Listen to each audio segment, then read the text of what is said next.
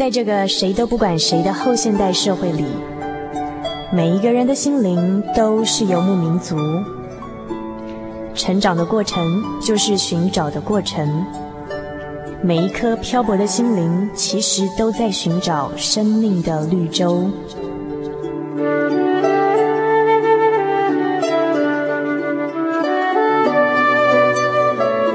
行走在这个城市的荒漠里，你也许想邂逅一群与你一样的心灵的游牧民族，交换过往的孤寂，探索永恒的方向。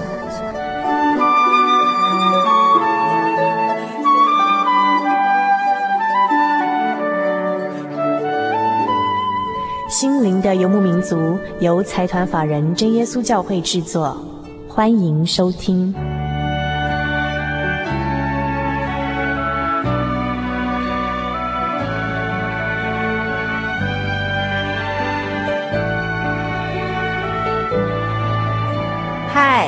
各位心灵的游牧民族，大家好，我是佩芝，佩是玉佩的佩，芝是灵芝的芝。呃，很高兴一个礼拜的时间很快的又到了。那你还记不记得上个礼拜我们听了一个五姐妹的生命的故事？那我很想知道这样的故事，它曾经感动你多久？那对我来说呢，这样的感动是余波荡漾的。最近我常常回想起我去采访她的情形哈。那五姐妹曾经在十多年前千方百计的想要结束自己的生命。那她最后也造成一点小小的遗憾，那就是说她可能以后必须用轮椅代步。可是我在她的眼底哈，看不出一丝丝的落寞，还有自暴自弃耶。对我来说，我亲眼看到的是她拥有一个彩色的人生。也许他的行动不是最方便，那也许他的物质生活不是不是说这么享受。在这十多年以来。他的生活也许不是像一般正常人这么方便，他可能要遇到很多额外的困难。可是我觉得对我来说，我看到的是他拥有一个彩色的人生。他反而比一般健康的人或是所谓很幸福的人更更积极而快乐。后来我发现了，我发现他的秘密武器是什么？我发现在他的人生里面。比一般人多了很多的希望，还有爱。听众朋友会不会觉得说希望和爱好像很抽象？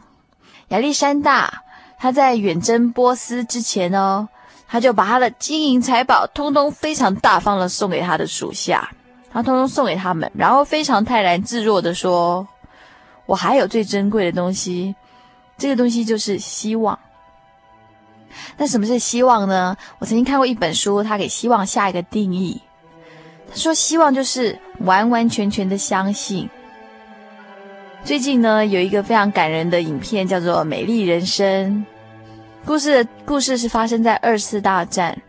那非常不幸的就是一个犹太人，他跟他的儿子一起被抓到集中营。呃，对于这个儿子来说呢，哪怕是他在待在集中营，他也不觉得那是一个迫害，这是因为他的爸爸为他编织了一个美丽的谎言。他把整个集中营的迫害呢变成了一个游戏，那这个游戏呢最后的代价就是他可以得到一个真正的坦克车，所以他的儿子呢在整个待在集中营的时候呢，就是为了这个得到这个坦克车而努力。那得到坦克车就变成这个小男孩心底的希望喽，而且这个小男孩完完全全的相信他一定会得到一个真的坦克车。小男孩在最后影片结束的时候说了，说这个是他爸爸送给他最好的礼物。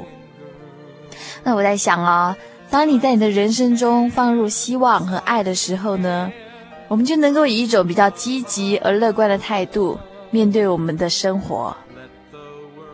先送一首歌给所有朋友，这首歌就是《一颗可以改变世界的心》。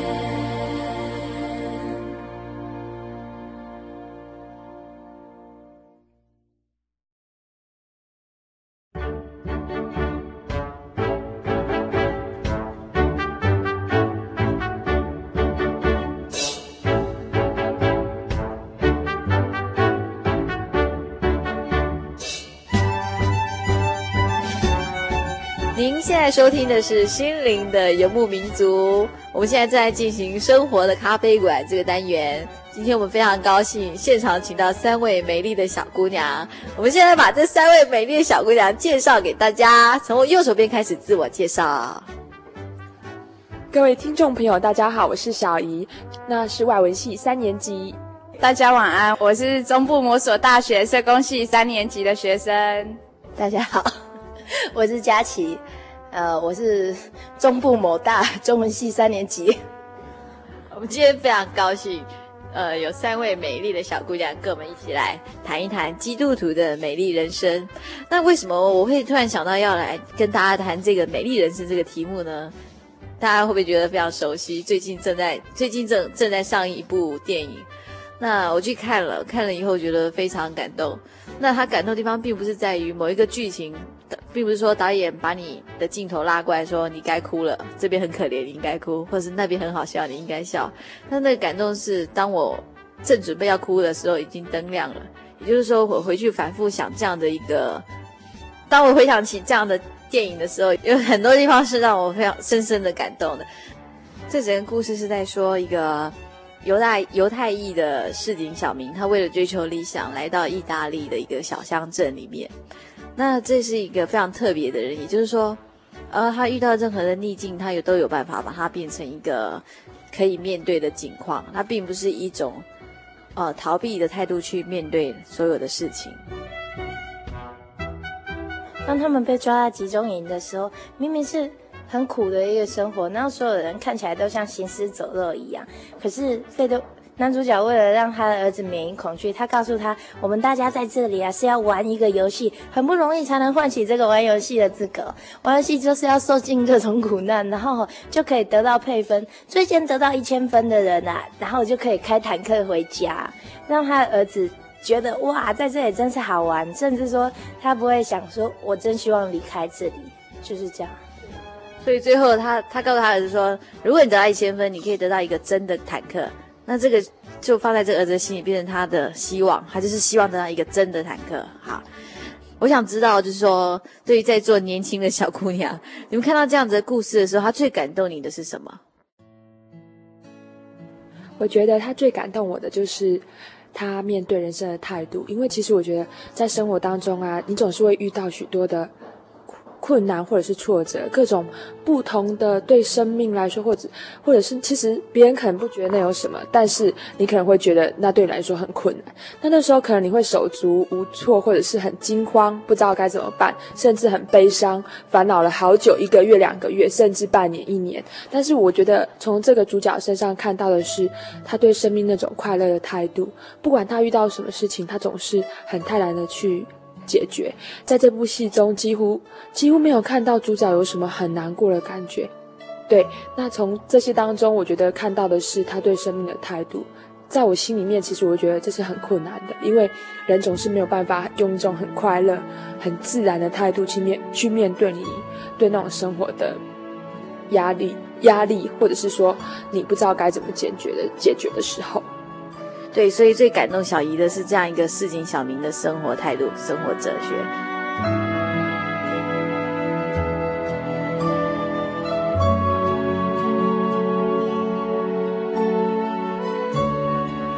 那恩婷呢？好，嗯，在这个故事里面呢、啊，让我最感动的有两个部分。第一个是这个爸爸对儿子的爱，因为我觉得在那种集中营那个地方啊，已经是没有人性、没有爱。那对很多人来讲，集中营可能是他一辈子的噩梦。在他的回忆里面，集中营都是不好的，都是丑的，都是很可怕的。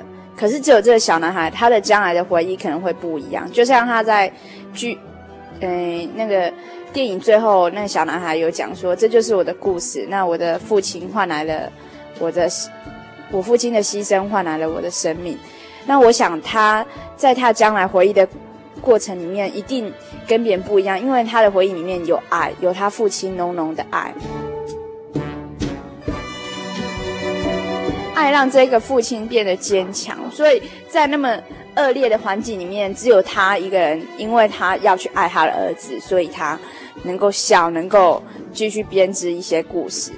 那我觉得这对这小孩子而言是一生最，即使他的父亲走了，可是这是他一辈子他父亲留给他最好的礼物。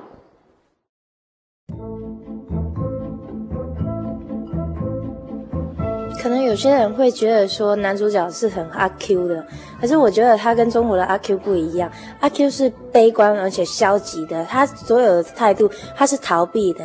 可是男主角他不一样，他是乐观而且积极的，用一种转化的态度，他不逃避，他只是用他的心，然后把这一件事情呢，让他不是这么的难以接受，因为这些事情逃避不了。所以他不逃避，他面对，而且用正面的态度去面对他，然后用愉快的心去面对他。就算是最惨的境界，他不害怕，也不灰心。那时候我会想，为什么费多为什么能够这样子去面对这一些事情呢？一些所有人认为是苦难，那些可怕的事情，因为他爱着他的孩子和他的妻子，他希望他们能够快乐。他有责任，他愿意去担负，他不愿意逃避。我觉得他很酷。费多为他的孩子一手打造，只手遮天，等于说他为他编造了一个美丽的人生，一个快乐的游戏的场所。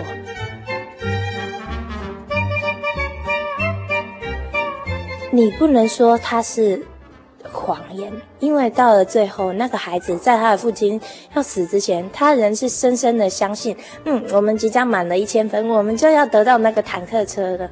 然后他的那一位老婆，她虽然放弃了她的贵族的身份，她仍然深深相信，我跟着他，我可以快乐。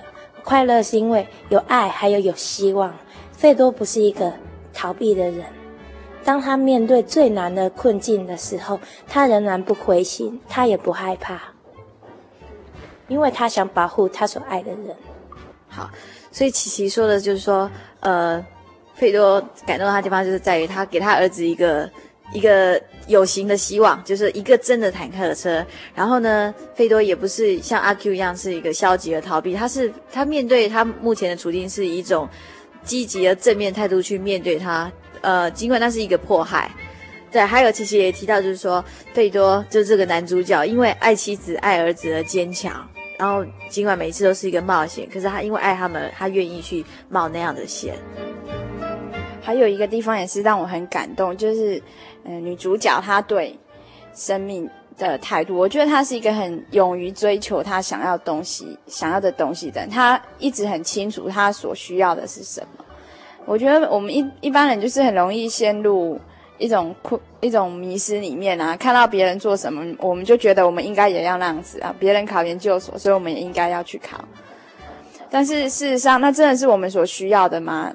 那像这位女主角，她就跟一般人很不一样。她真正了解到她所需要的是什么，然后她就对她所需要的去追求。至于不是她所需要的，她。即使看起来再好，她都愿意去放弃。所以我觉得她是一个很有智慧的女人。还有就是这个女主角啊，因为我我突然这样子在这讲谈的当中，我突然又回想到她那坚毅的神情。当她告诉这个德国士兵说，对，她也要上这一列火车，她可能已经预设到说，她可能要遭遇到非常苦的惨境。不管如何，但是她很。坚毅，她非常坚定的神情，决定了她要去跟她孩子、跟她的丈夫一起。而且在这整个过程当中呢，对她是一个，她算是一个很无辜的受难者，因为她可以不必遭受这样子，因为她爱她的先生，爱她的孩子。但是她进去这集中营当中呢，我们没有看到她很很悲伤、很难过，一直。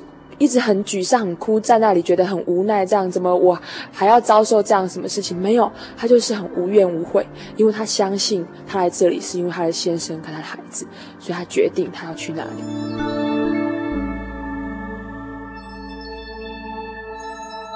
对，刚刚小姨讲到那里，让我回想起那一幕哈，也就是说，这个男主角跟他儿子一起被送到集中营，那这个妈妈一回来看，发现儿子跟先生都不见，他心里就有数了。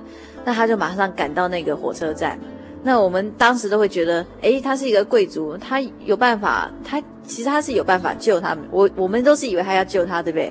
结果最后发现他没有办法救他们的时候，他就跟那个人，跟那个德国德军说：“我要上那一台火车，那一辆火车。那这就让我想到我们最近 我们非常喜欢的一首最近刚出的一些创作歌曲，其中有一首是也就是火车。那这个男主角哈，在上火车之前跟他儿子说：“我们现在哈要坐火车去一个地方玩。”那有位置哈不酷，最酷的就是我们站着没有位置，而且很难受，而且没有窗户。也就是说，这明明是一台要送往集中营的火车，那所有人都不被当作人，被塞在这样的火车里面。可是他们却是以一种很酷的心情来面对。那就像火车里面有一段，他就说：“有人愁容满面，也有人总是快乐。”那我想在在那整辆送往集中营的火车里面，只有那个爸爸跟那个儿子是快乐的。那。火车里面的歌，就后来就说到主耶稣在你心里面给你一个平静安稳跟心灵满足的力量。那我想这样的东西，其实是在这个男主角跟儿子身上都是看得到的，就是他们是很平静的面对即将来到的、即将来到的迫害。我们现在就把这首火车送给所有的听众朋友。各式各样的旅客，男男女女。老老少少，不一样的人，不一样的脸。路途上有人上车，有人下车，人一路风顺，也有人满路波折。愁容满面，也有人总是快乐。但是耶稣要在这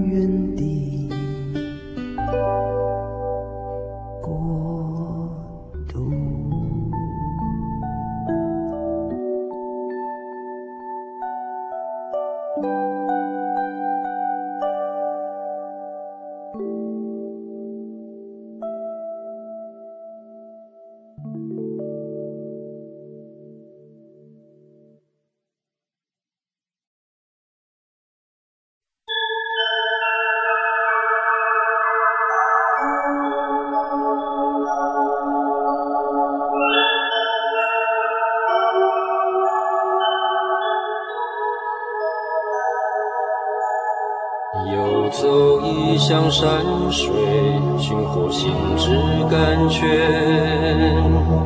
满溢心灵喜悦，尽在游牧草原。心灵游牧民族，陪你成长。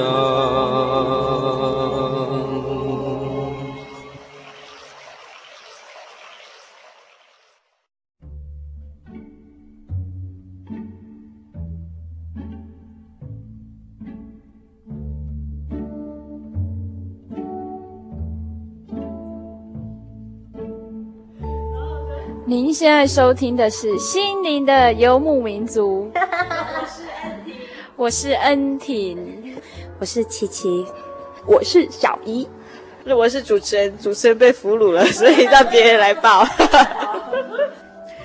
那我们刚刚提到哈，这样的一电一个电影，它可能是一个美丽的谎言，就是一个爱儿子的爸爸为儿子编织的一个美丽的谎言，他把这整个迫害变成一个游戏。那就像刚才刚刚我们听到的那首火车那首歌里面，他最后提到就是说平静安稳，心灵满足。那我就在想，这样的一个市井小民哈，他真的是一个，他真的是一个面对任何事情都可以平静安稳、心灵满足的人。就像圣经上有一个人物哈，他叫做保罗。呃，我非常欣赏保罗这个人，因为他像保罗这样的一个人哈，其实他自从他认识主耶稣，并且。呃，决定要开始跟随主耶稣的时候，他的日子就不好过了。可是他竟然可以在腓利比书第四章那边说到哈，他说：“我知道怎么样处卑贱，也知道怎么样处丰富；或饱足，或饥饿，或有余，或缺乏，随事随在，我都得了秘诀。我觉得在这一点上面，这个男主角跟保罗很像。他是说随是随在，我都得了秘诀，而不是说他只知道怎么样处丰富啊，怎么样处呃处非常的富足啊，而是说就算在一些比较令人觉得难受的情况，他也能够去面对。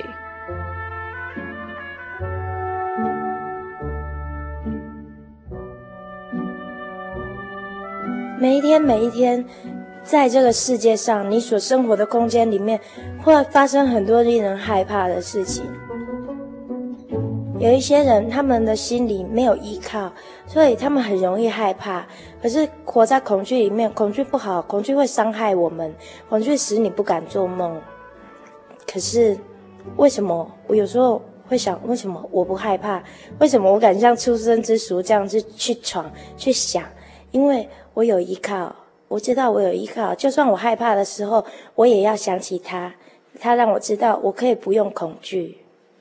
我也是在书里面呢、我不记得哪个书了，然后就看到，呃，两个人的对白就是，然后那女孩说：“因为你没有恐惧，可是我有，我有很多很多的害怕，我害怕这个，害怕那个。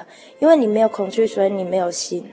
可是。”让我感到震慑的不是那个不害怕的人，而是让那个害怕的人，他让我想到我自己，还有这个世界。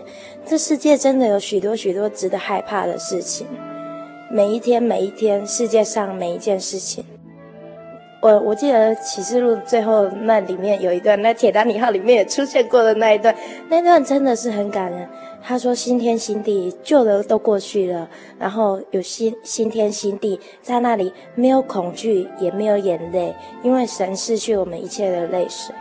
在生活上也是这样子，就算有很多很可怕的事情，我也不害怕，我也不恐惧，因为我有神可以依靠。”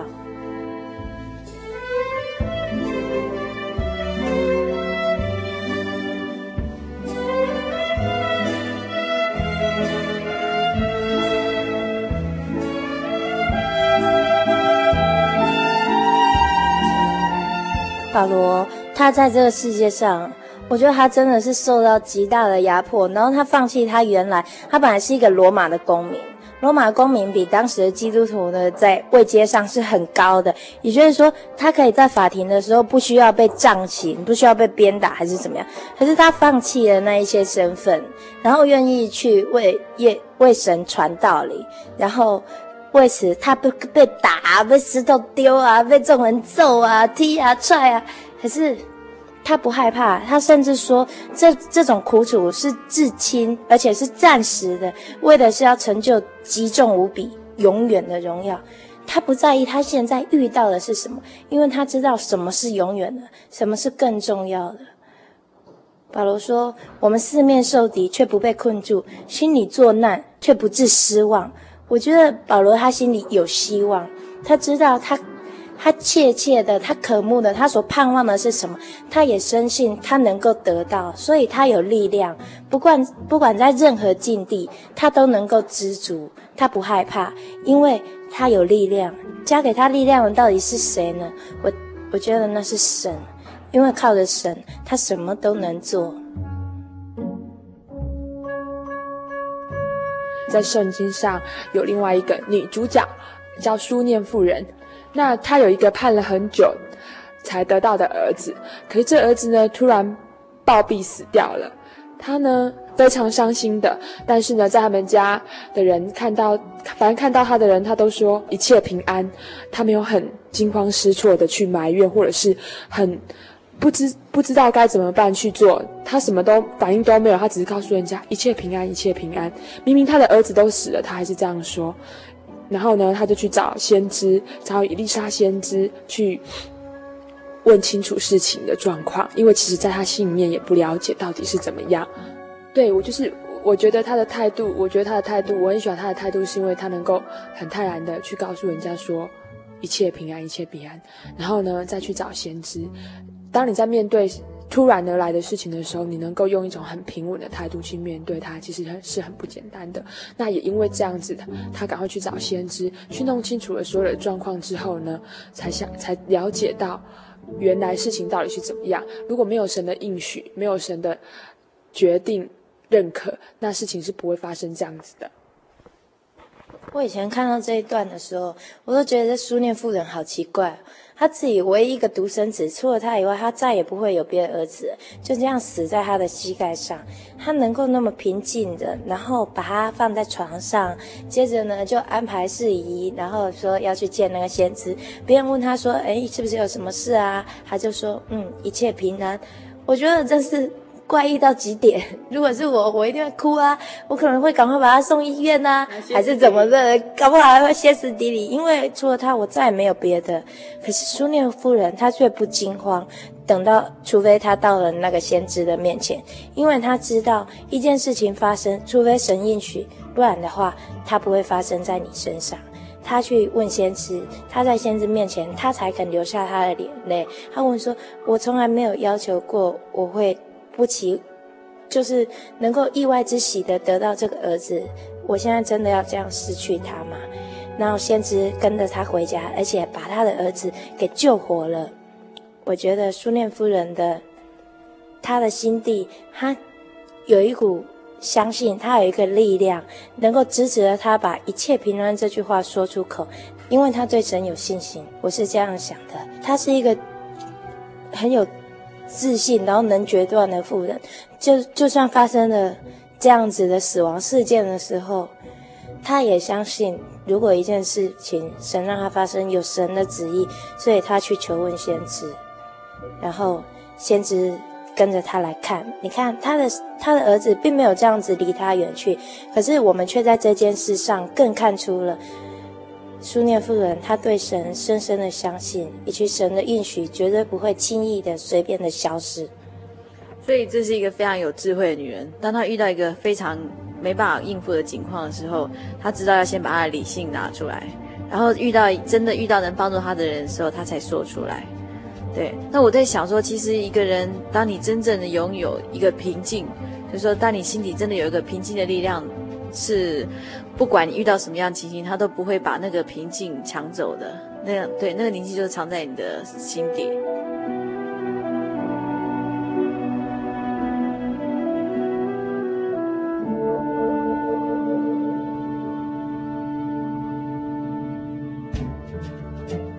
我想到一个学长的故事，记得那时候学长要去当兵之前，我就问他：学长，你会不会很担心啊？会不会害怕？结果学长他一口就说不会，基督徒有什么好怕的？然后又他去当兵已经有一年多了吧，在前几个礼拜我有遇到他，结果是在电话亭旁边，他的军人证件、身份证件全部都被偷了。那时候我比他还紧张，我就很紧张，一直说学长怎么办？怎么办？可是他很平静，他跟我说事情都发生了，那就解决，没有没有关系，没有什么怎么办的。那我在想，他能够这么样的平静，绝对不是因为他比别人聪明，或者是他做事的方法比别人好，他比别人会处理事情，而是在他心里面一直有神当做他的依靠，所以他才能够这么平静安稳。这让我很感动。其实这部片子里面哦，有好多地方我就觉得哇，真是巧合，像说。嗯，那些所有的小孩子啊、老人啊，被送到毒气室去啊，要就是要接受毒气死亡嘛。那男主角的儿子呢，他以为要去洗澡，因为他不喜欢洗澡，所以他就逃过一劫了。那例如说男主角啊，他都他他刚好开了一台车，跟那女主角他的。原先的男朋友的车一样，所以这样子因缘际会了，诶，又载到他啊，然后车上刚好有红地毯，下着雨，虽然下着雨，可是他却能在楼梯上铺上红地毯，然后很浪漫的这样走上一层，很多很刚刚好的地方，诶，刚好有马，然后刚好遇到德国军医啊，刚好这样，刚好那样子。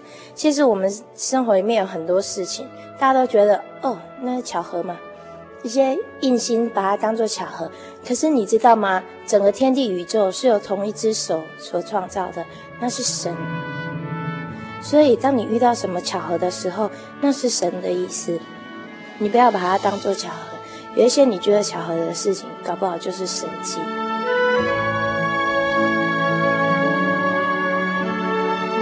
这是神迹，因为当你真心你想要完成一件事的时候，整个宇宙都会联合起来帮助你。如果神愿意他完成的话，你不要再把这件事情视为巧合。因为神要帮你，他的爱也在这里面表现出来。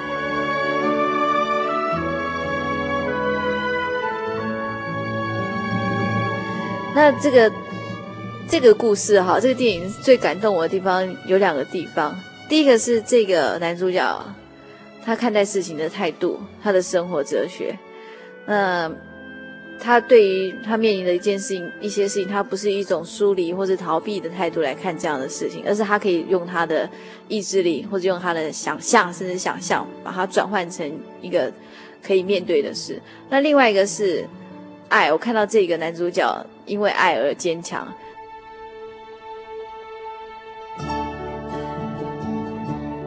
他爱他的太太，爱他的爱他的儿子，然后变得很坚强。他可能每一次做的一些小小举动都是一个冒险。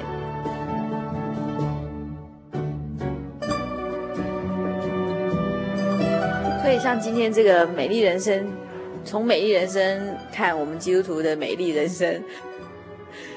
呃，我在想，这个电影带给我们三个启发。第一个就是说，希望这个爸爸为这个小孩，他给他一个希望，就是一个可以得到一个真正坦克的希望。那我们会说，这个爸爸他带给这小孩是一个美丽的谎言。那对于我们基督徒来说，这不是一个美丽的谎言。我们一样，我们真的有有，我们都有一个盼望，而且那个盼望是真实，会一定会发生的。就跟这个小孩子一样，小孩子因为有了希望而好好的，还是每天活得很快乐。那另外一个就是看到爱，就是看到爸爸因为爱这爱这个小孩啊，或是爱这个妈妈而坚强。那因为爱，所以他愿意去冒各样的险。那再来就是看到一个市井小民非常不容易的生活哲学，其实不管他遇到什么样的情形，他都可以非常的冷静，而且是呃很正面、非常积极的乐观面对面对他将遇到的困难，而不是一种疏离或者逃避的方式这样子。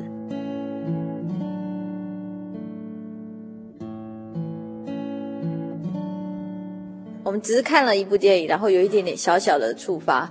那就在这三位美丽的小姑娘离开大家之前，我们请她来跟送给每一位听众朋友一些短短的话。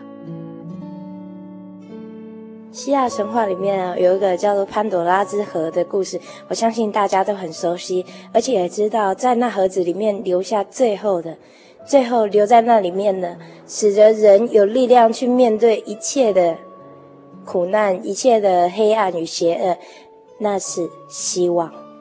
而且，我们有的基督徒所有的是不落空的希望。我们的希望不是突然的，我们所遭受的一切也不是突然的，不落空，因为我们确确实实的知道，等待着我们的是什么。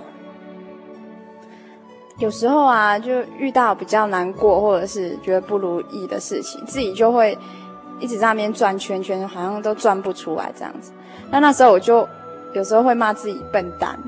其实，我觉得骂自己笨蛋，因为因为这些都要过去，这些其实都只是很短暂的。我的盼望不是在天上嘛？那这些不是都只是就像一场游戏一样，这游戏终究有一天要结束。我干嘛这么在乎它？我有神可以依靠。那希望，嗯，也许有一天听众朋友也能够有这个福气。插一句嘴，那圣经里面还有一句话，我也觉得那句话很好玩。他就好像一个小孩子这样有恃无恐的，他说：“我有耶和华可以依靠，我还怕谁呢？我什么都不怕。”就像那个保罗说：“靠着那加给我力量的，凡事都能做。”那对于我而言呢？其实我常常被人家觉得很像很不快乐啊，很累。其实这也是我觉得最烦恼的事。那什么样？对，人家觉得我像不快乐，很像很累。总有忙不完的事情，那我的人生在别人的感觉似乎是很不快乐的。那其实我也非常不希望是这样子啊。那我会想说，呃，我觉得在人生，在你的生活当中，很重要的是你怎么决定，你怎么去想，你可以让你的生人生变得很美丽，那是因为你的决定，你的想法，因为你的相信，在你在你心里面的那一份盼望，那一份执着是什么东西，它可以帮助你面对所有的问题，所有你的不如意。我们今天非常高兴，请到三位那个呃什么年华。花样年华的小姑娘，美丽的小姑娘，跟大家谈谈这个美丽的人生。但其实美丽人生不是谈一谈就可以谈出来的，我们只是可以抓到几个点，从这个点里面看到几个她这个小人物非常好的生活哲学。那我们希望这些小小的点都可以，不管是哪一小小的点，都可以变成一个小小的种子，放在各位听众的心里。那我们希望下次有机会呢，再请这三位美丽的小姑娘。到节目当中跟大家谈一谈他们的美丽人生。好，拜拜。